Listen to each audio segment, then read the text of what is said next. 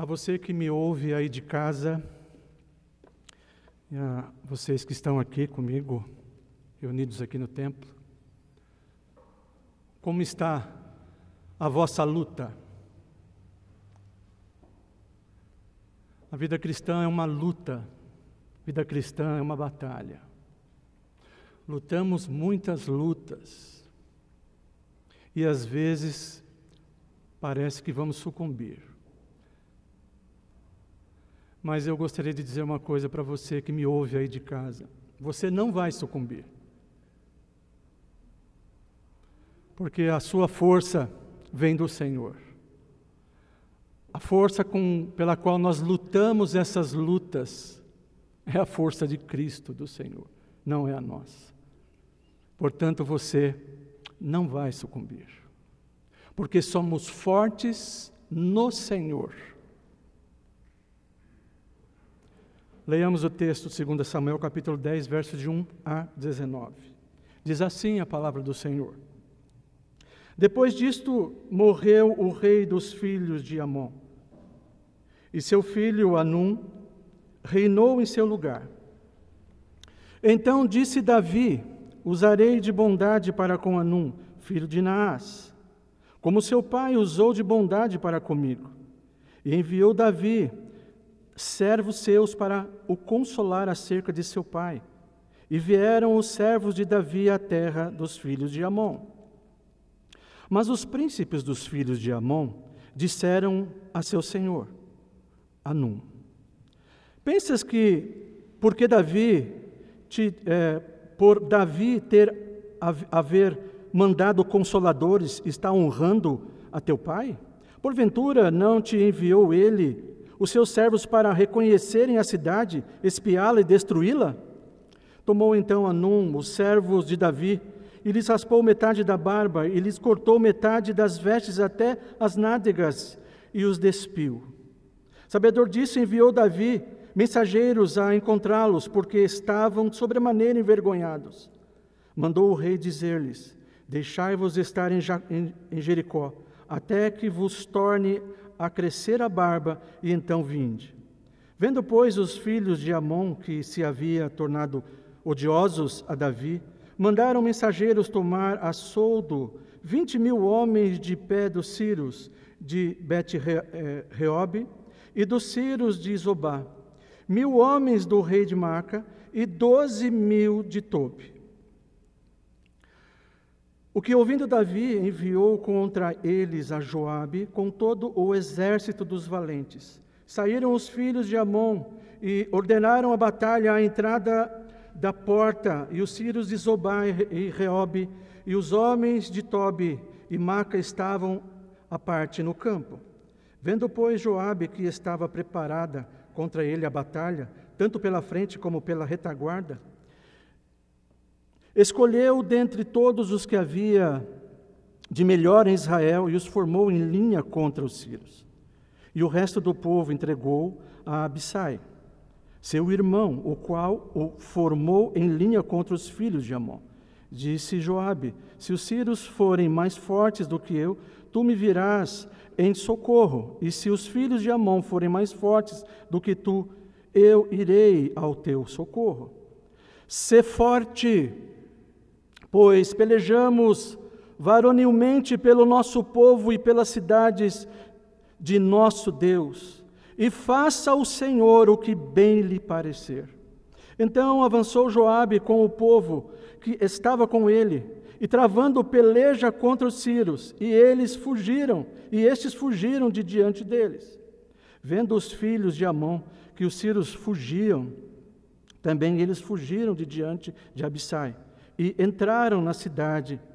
Voltou Joabe dos filhos de Amon e tornou a Jerusalém. Vendo, pois, os sírios que tinham sido desbaratados diante de Israel, tornaram a refazer-se.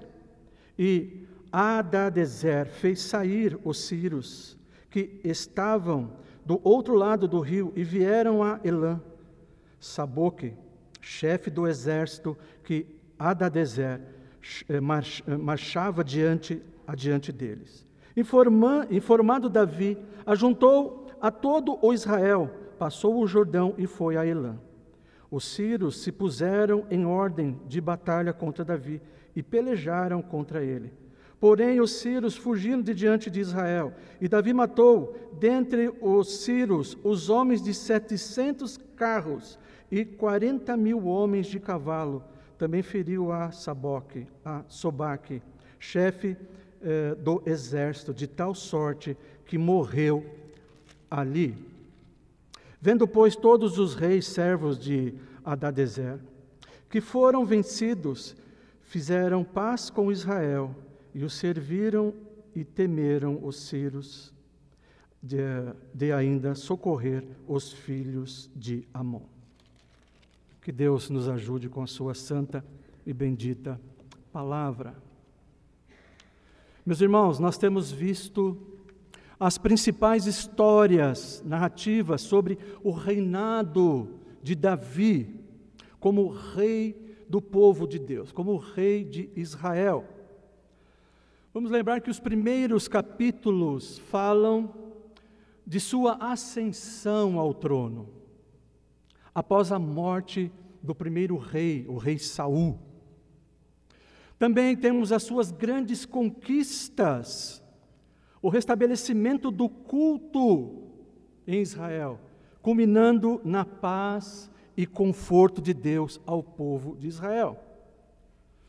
Uh, esse tempo é chamado de tempo dourado na vida do rei Davi. Esse tempo dourado na vida de Davi está centrado nas promessas de Deus, na aliança com Davi, conforme vimos no capítulo 7. No entanto, meus irmãos, no capítulo 11, temos uma triste transição. Este capítulo de número 10 faz uma transição do capítulo 9, não é? Para depois o que vai acontecer no capítulo 11. E nessa transição nós temos o capítulo de número 10. Então, no capítulo 11, temos aí a narrativa triste, não é? Uma mudança abrupta na vida e no reinado do rei Davi, um homem segundo o coração de Deus, um rei que estava com seu coração alinhado com o coração do Senhor. Capítulo 11 trata-se de sua queda por meio de seu pecado com Batseba. Sua vida segue há anos de decadência e declínio. Nós vamos ver após o capítulo 11. Então, a ponte entre esses dois períodos de 2 Samuel ocorre exatamente nesse capítulo que nós lemos. E esse capítulo de número 10 está relacionado com o passado, não é? Bem-sucedido de Davi em demonstrar a bondade de Deus, por exemplo, a Mefibosete, uh, o filho de Jonatas, lá no capítulo 9, como nós já vimos. Por sua vez, a guerra amonita também se relaciona com os capítulos que se seguem, estabelecendo para nós um cenário no qual Davi baixará a guarda. Ele vai, ele se, ele se torna vítima de seu inimigo mais mortal Davi venceu grandes batalhas. Mas Davi vai se tornar vítima do seu inimigo mais terrível e imortal. imortal. Quais são? As suas próprias paixões pecaminosas. Então veja, qual é o ponto central nesse capítulo, capítulo de número 10?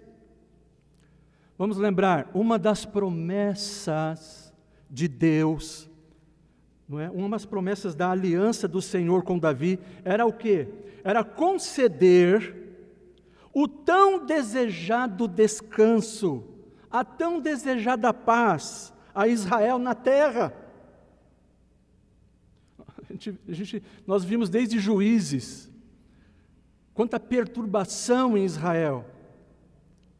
E uma das promessas principais da aliança do Senhor com Davi era exatamente o que? Conceder descanso e paz na terra. Conforme nós lemos lá no capítulo 7, você pode ler no verso 10 e 11. E de fato isso aconteceu. Isso aconteceu. As campanhas militares, campanhas militares vitoriosas, no capítulo 8, garantiram esse descanso pelo poder de Deus. Davi havia recebido o descanso prometido de Iavé. Mas esse descanso, essa paz, precisa ser mantida. Ela ainda não é uma paz, um descanso eterno. Tem que ser mantido. E interessante, né? e para manter paz às vezes precisa de luta.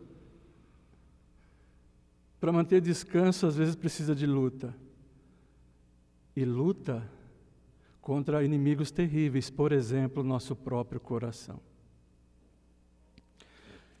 Esse é o ponto.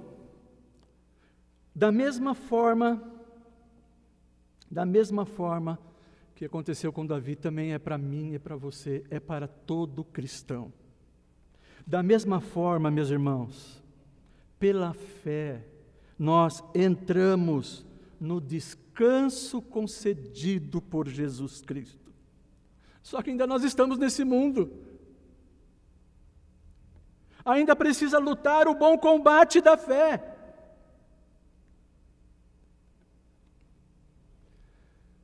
Meu querido, minha irmã, nós entramos no descanso do Senhor, mas nós precisamos nunca perder isso de vista, não é? Nós estamos numa luta, nós estamos lutando o bom combate o bom combate da fé cristã.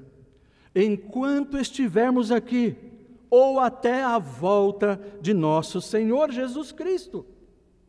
O apóstolo Paulo exorta a igreja.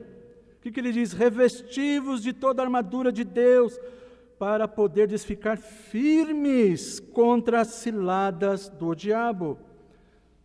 Paulo escreveu isso lá em Efésios capítulo 6, no verso 10 e no verso 11. Como estão as suas batalhas? Como estão as suas lutas? Quais têm, quais têm sido as principais, as mais duras lutas que você tem enfrentado? Meus irmãos, segundo Samuel, mostra para nós uma imagem dos servos de Deus lutando vitoriosamente no poder do Senhor descansando, confiando no Senhor, para serem fortes na luta da fé no Senhor. Então, a primeira coisa que nós vamos ver aqui é uma coisa muito interessante. Davi demonstrar bondade a um homem terrível, a uma nação terrível. Nós vamos ver aqui a bondade de Davi a Anum. Os capítulos 9 e 10 têm algo em comum. Ou seja, eles estão ligados ao desejo do rei, ao coração do rei, em demonstrar lealdade, bondade ao, ao novo rei Amonita. Você pode ver isso no verso 2 do capítulo 10. E a palavra bondade que você lê aí na sua Bíblia, ela pode ser traduzida também por lealdade. Ela pode ser traduzida por benignidade, bondade amorosa, misericórdia. Quando eles traduziram para o latim, essa palavra traduziram como misericórdia. É a mesma palavra traduzida por bondade no capítulo 9, no verso 1 e no verso 3. Que bondade é essa? É a bondade que provém de uma aliança. É a fidelidade que provém de uma aliança. Davi havia feito aliança com Jonatas. E para cumprir a sua promessa, ele, ele, ele fez o quê? Ele adotou o filho de Jonatas. E entregou toda a herança. Então, essa palavra é normalmente traduzida como fidelidade ao pacto. E Davi demonstrou essa bondade a Mefibosete, cumprindo assim sua promessa de aliança com Jonatas. Mas agora, meus irmãos, vemos Davi demonstrando essa mesma bondade a Anum, filho de Anás. Aliás, é por causa desse homem, Anás, que Davi demonstra essa virtude Davi tem um coração em Deus. Naás significa serpente. Foi o rei Amonita que tentou conquistar e subjugar os israelitas. O ataque de Naás contra a cidade israelita de Jabes Gileade serviu, meus irmãos, para que Saul fosse confirmado rei em Israel. E quando Naás sitiou a cidade, os moradores de Jabes de Leade tentaram então fazer o quê? Um acordo de paz com Naás.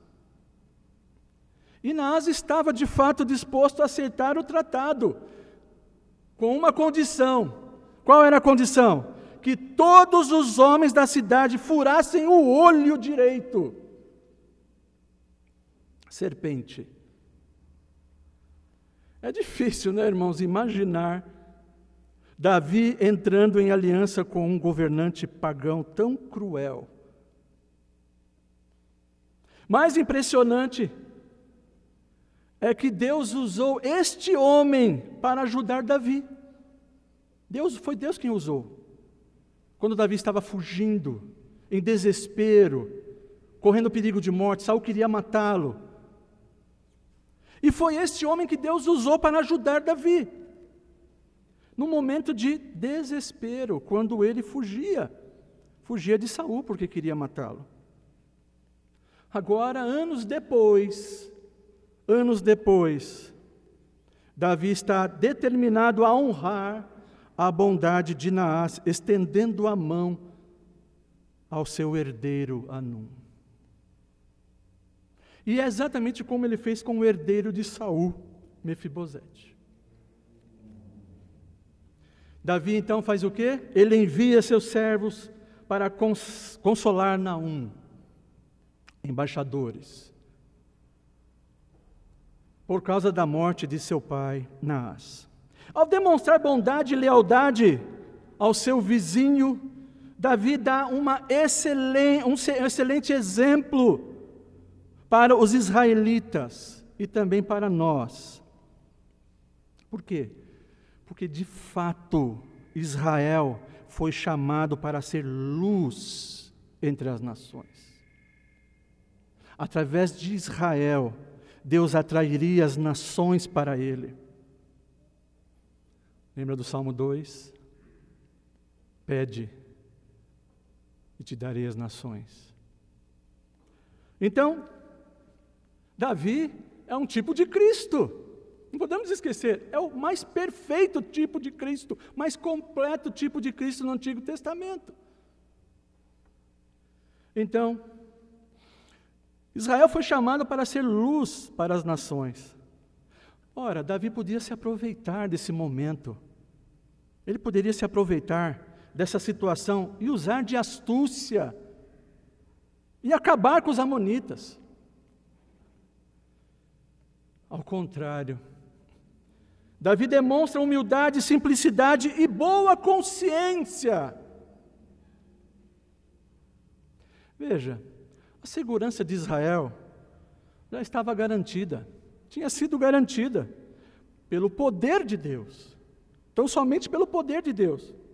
Qualquer outra guerra, meus irmãos, com os Amonitas, não seria causada por deslealdade ou malícia ou engano do rei Davi. Jamais. A Bíblia, ela ordena. podemos estranhar o que Davi fez aqui, sabe por quê? Porque a Bíblia ordena que os cristãos devem fazer o bem e buscar a paz com todos. O apóstolo Paulo escreveu: Por isso, enquanto tivermos oportunidade, façamos o bem a todos, a todos. Gálatas 6, versos número 10. E se possível, quando depender de vós, tende paz com todos os homens. Romanos 12, verso 18. E o Senhor Jesus deu uma ordem expressa para os seus discípulos. Eu, porém, vos digo: amai os vossos inimigos e orai pelos que vos perseguem para que vos torneis filhos do vosso Pai Celeste, porque Ele faz nascer o seu sol sobre os maus e bons e vir chuvas sobre justos e injustos. Isso está lá em Mateus. Mateus 5, versos de 44 e 45. Davi, o que, que ele fez aqui? Ele demonstrou bondade pactual como ele fez com Mefibosete.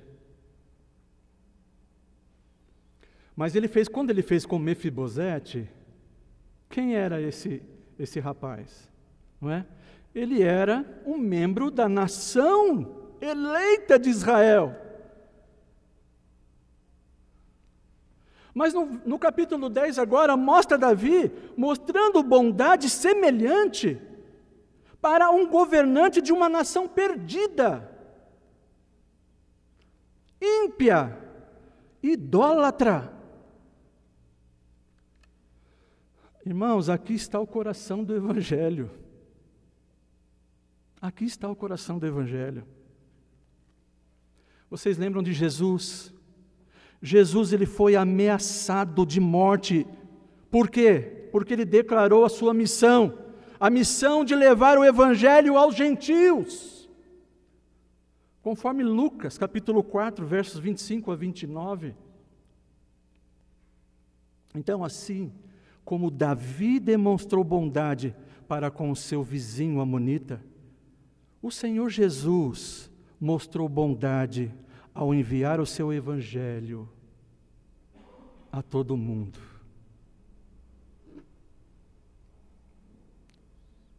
A pessoas que não mereciam mandou a sua bondade, a sua graça aos inimigos.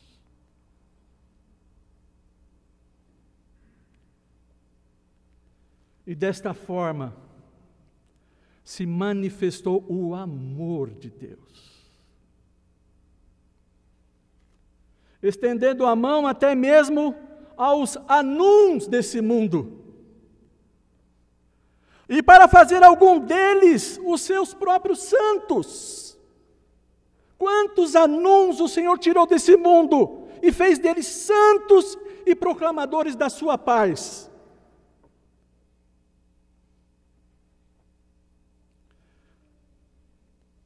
Mas nós vamos ver o insulto, um desrespeito, um homem cruel, um insulto de Anum a Davi.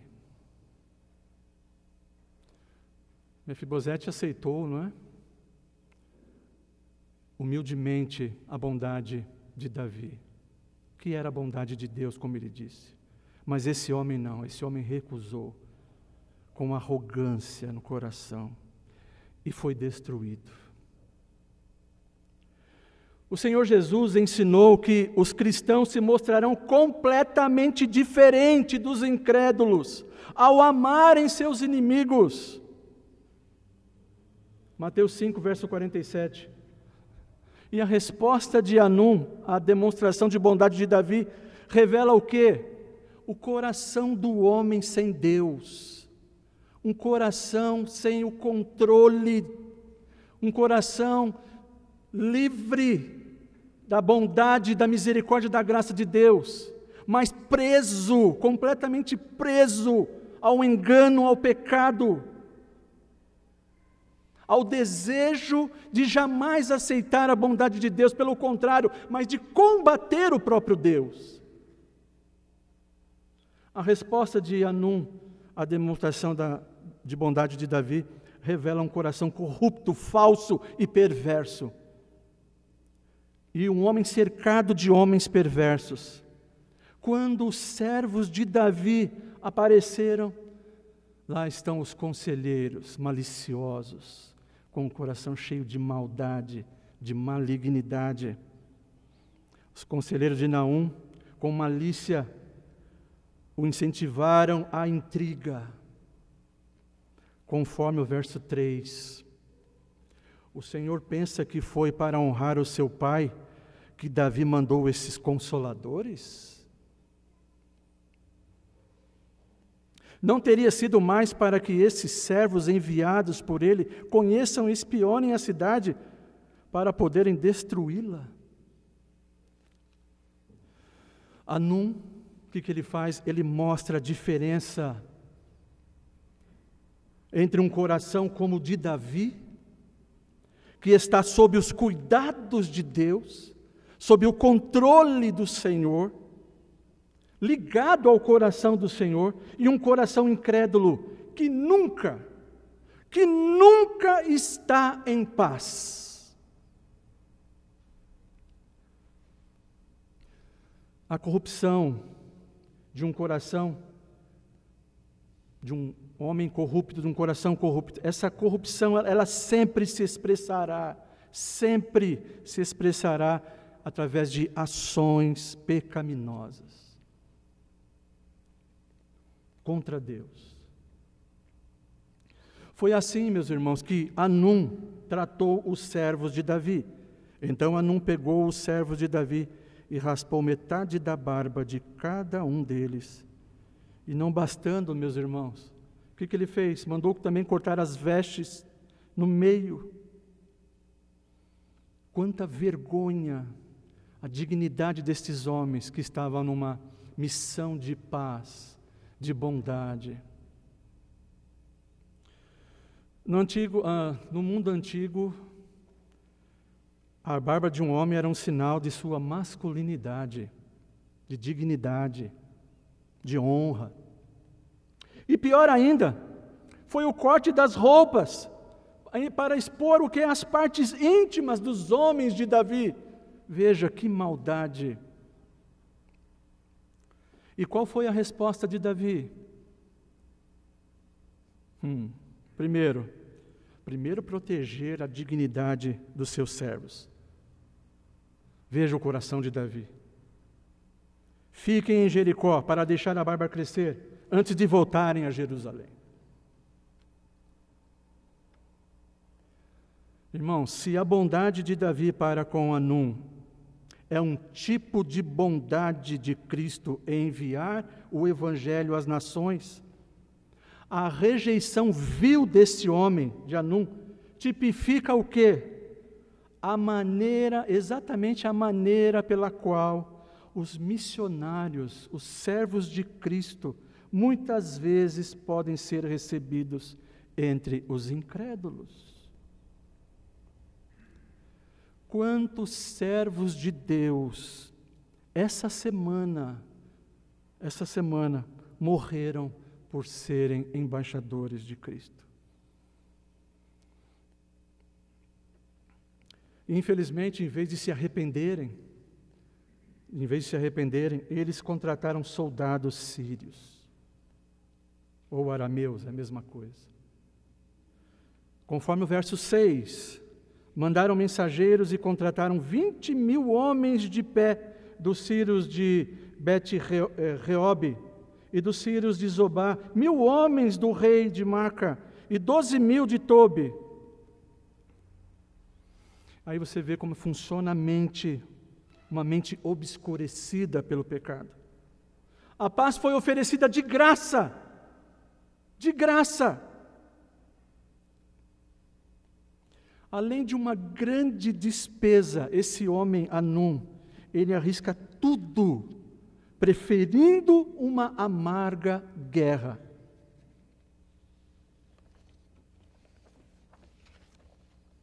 Aliás, é assim que nós fazemos enquanto o Espírito Santo não nos ilumina, não nos convence dos nossos pecados.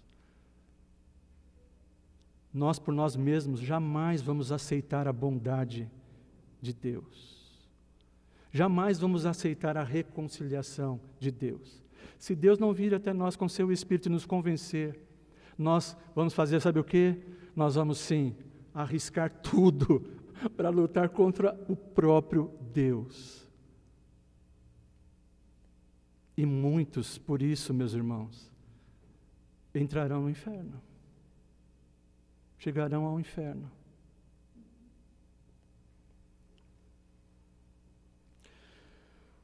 Quando os chefes perceberam que haviam sido derrotados, fizeram as pazes com Israel.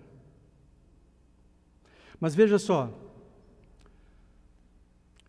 ah, Davi manda um exército, homens corajosos. Aí você vai ouvir a palavra de Joabe, é muito interessante, no verso 12.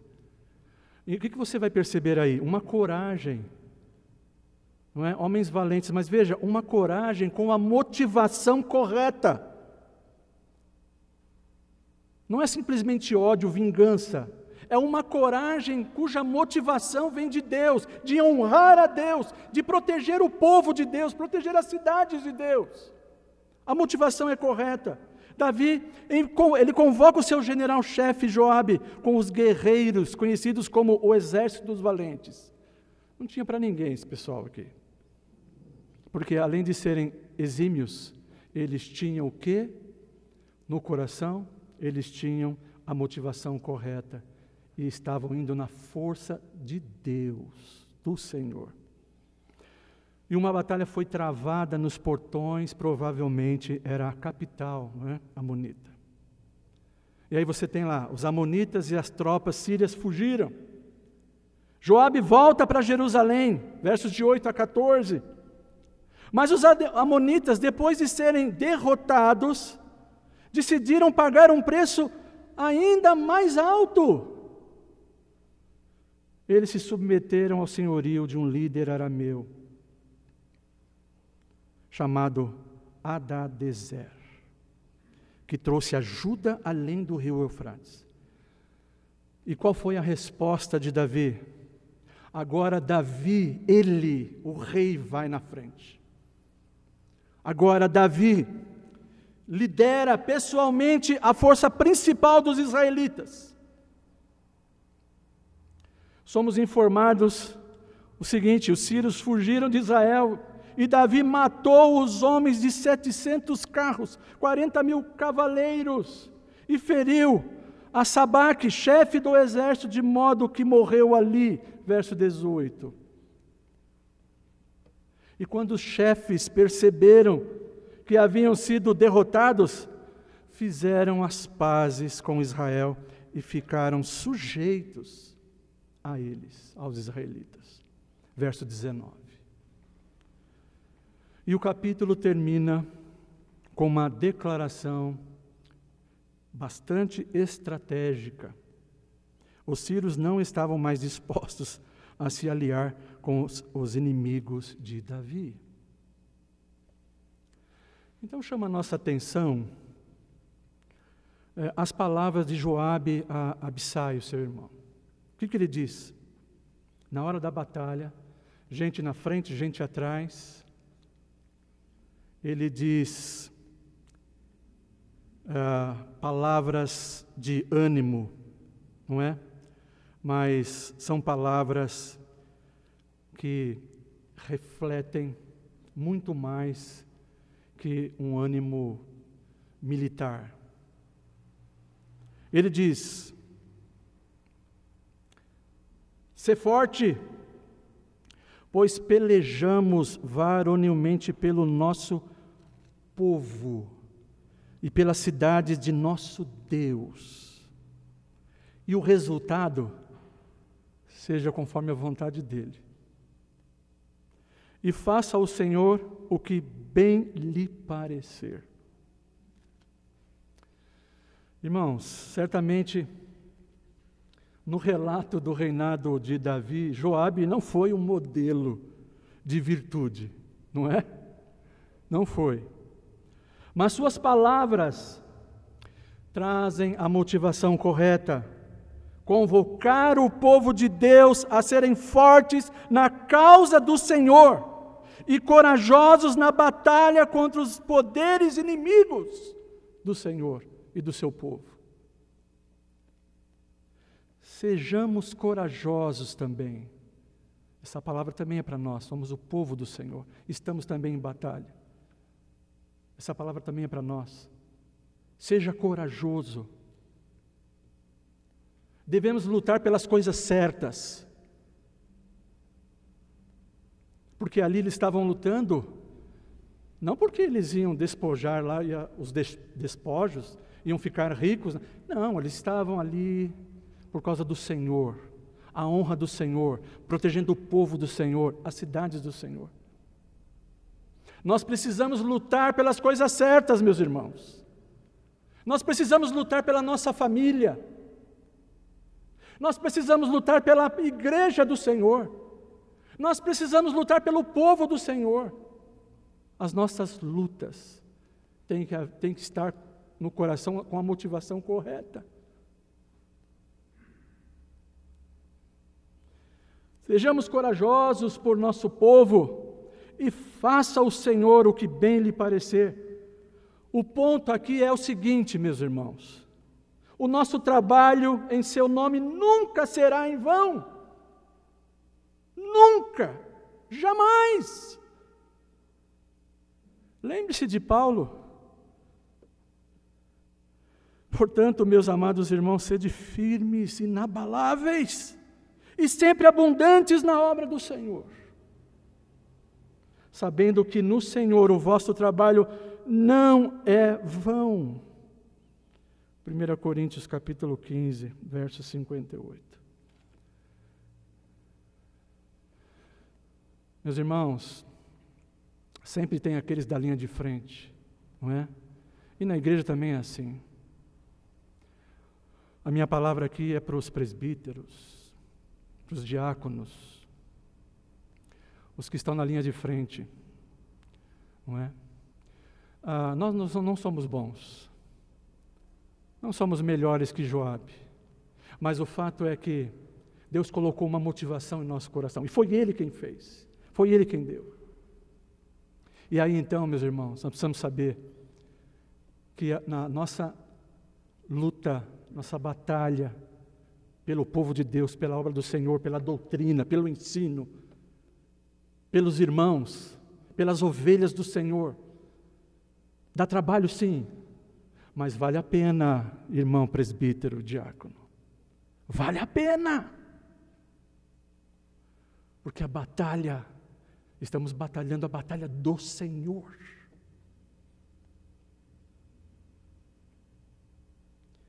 Muito bem. Mas não podemos esquecer de algumas coisas. Algumas coisas. De acordo com o Novo Testamento, agora vamos, vamos aplicar as lições não é, desse capítulo.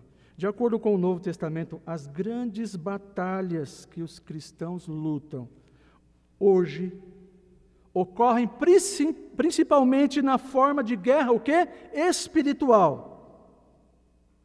O apóstolo Paulo escreveu porque nossa luta não é contra o sangue e a carne, e sim contra os principados e potestades, contra os dominadores deste mundo tenebroso, contra as forças espirituais do mal nas regiões celestes. Efésios 6, verso 12. Então, ao aplicar as lições de 2 Samuel capítulo 10, a nossa batalha, as nossas lutas, então veja, devemos em primeiro lugar, meus irmãos, em primeiro lugar, devemos perceber que os crentes, que você cristão, enfrentará um inimigo implacável, que continuamente se levantará até a vinda de nosso Senhor Jesus Cristo. Primeira coisa. E por essa razão, o povo do Senhor, o povo de Cristo, deve permanecer pronto e vigilante em todos os momentos. E em um nível pessoal, meus irmãos, o cristão deve estar vigilante para não permitir de forma alguma a ganância no seu coração, o orgulho, a luxúria, que isso cresça em nosso coração, que isso cresça em seu coração. Salomão ele deu o seguinte conselho: guarda o coração, porque dele procedem as fontes da vida. Provérbios 4, verso 23. Segunda coisa, a vigilância, ela é insuficiente sem a força espiritual para permanecermos firmes. Força de quem? Dele. Vigilância é insuficiente, sem a força dele para permanecermos firmes. Precisamos da força de que só Deus pode dar. O que o apóstolo Paulo disse? Quanto ao mais sede fortalecidos no Senhor e na força do seu poder. Efésios 6, verso 10. E terceiro, para terminar, o mais importante, queridos irmãos, que estamos caminhando juntos, e todos vocês, cristãos, o mais importante, os nossos conflitos, as nossas batalhas espirituais exigem que sirvamos sob a poderosa liderança de um verdadeiro Salvador e Senhor davídico, Jesus Cristo. É sob a liderança dele que nós vamos. A narrativa de 2 Samuel deixa perfeitamente claro que as vitórias de Davi, as vitórias de Davi se basearam aonde? Na promessa imutável de Deus. O teu reino será confirmado para sempre diante de mim. Capítulo 7, verso 16. E da mesma forma, o Senhor, o Senhor Deus prometeu ao seu Filho divino, Jesus Cristo: Pede-me, e eu farei das nações a tua herança, e os confins da terra a tua possessão. Salmo 2, verso 8. Portanto, Jesus, o nosso Salvador, ele tem a vitória em Suas mãos. E Ele está pronto para concedê-la ao seu povo, essa vitória. E quais são os seus maiores troféus? Isso é impressionante.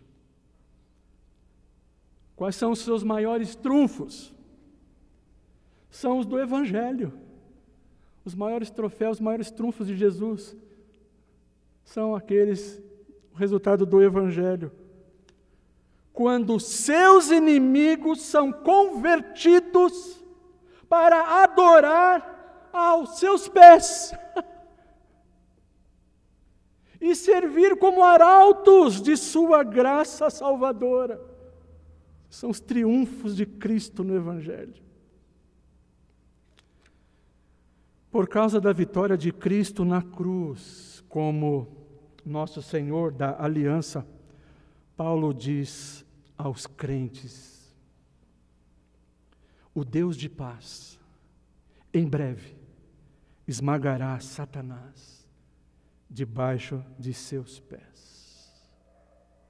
Mas enquanto isso não acontece, Jesus diz: fica firme na fé. Você não vai esmorecer, porque Ele está segurando na sua mão. Fica firme.